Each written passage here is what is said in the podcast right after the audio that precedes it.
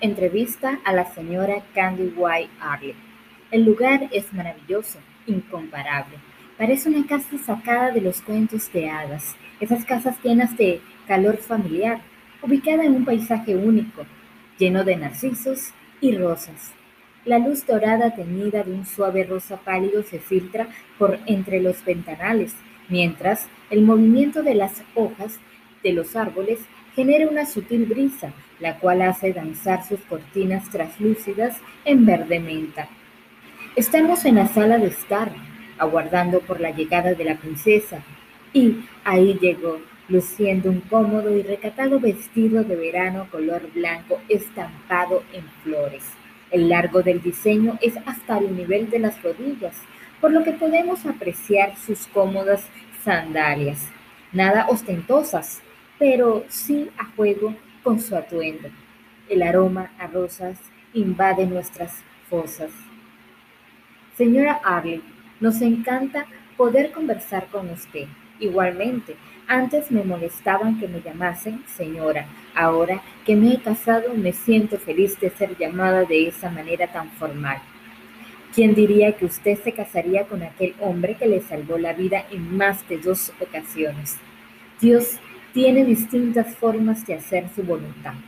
A él y a mí nos une un hilo misterioso que ninguno sabe cómo describirlo. Desea conocer a sus padres.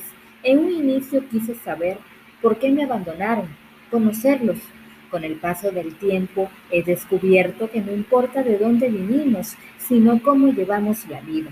He llevado la vida haciendo lo correcto, sin traicionar mis principios. Gracias a ello, conocí a un buen hombre que sabiamente supo esperarme, anteponiéndome a todos.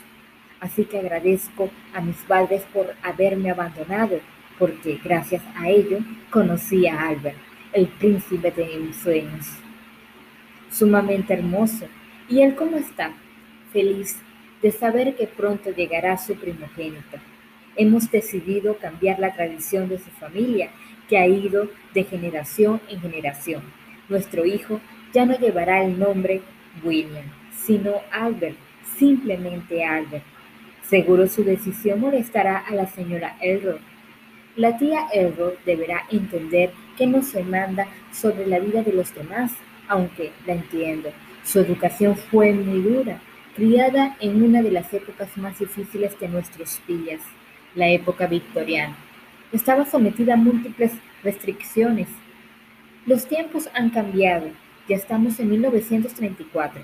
Existe la radio, la luz, los autos, las mujeres podemos trabajar. Es tiempo de abrir nuevos horizontes, ¿cierto? Cierto, afirma con una sonrisa sincera en los labios.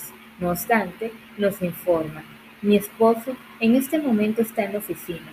Ya no trabaja como antes, así que al ocultarse el sol, él estará aquí.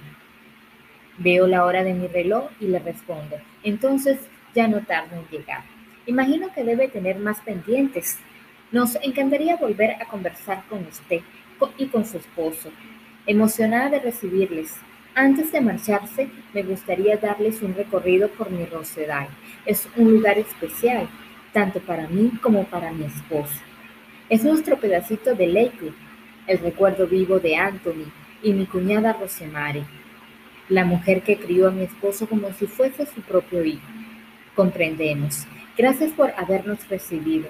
La señora Abel hizo una seña y un señor nos sirvió té negro con leche tibia y galletas con chispas de chocolate. Fue sin duda una experiencia única. Fandom de Candy Candy.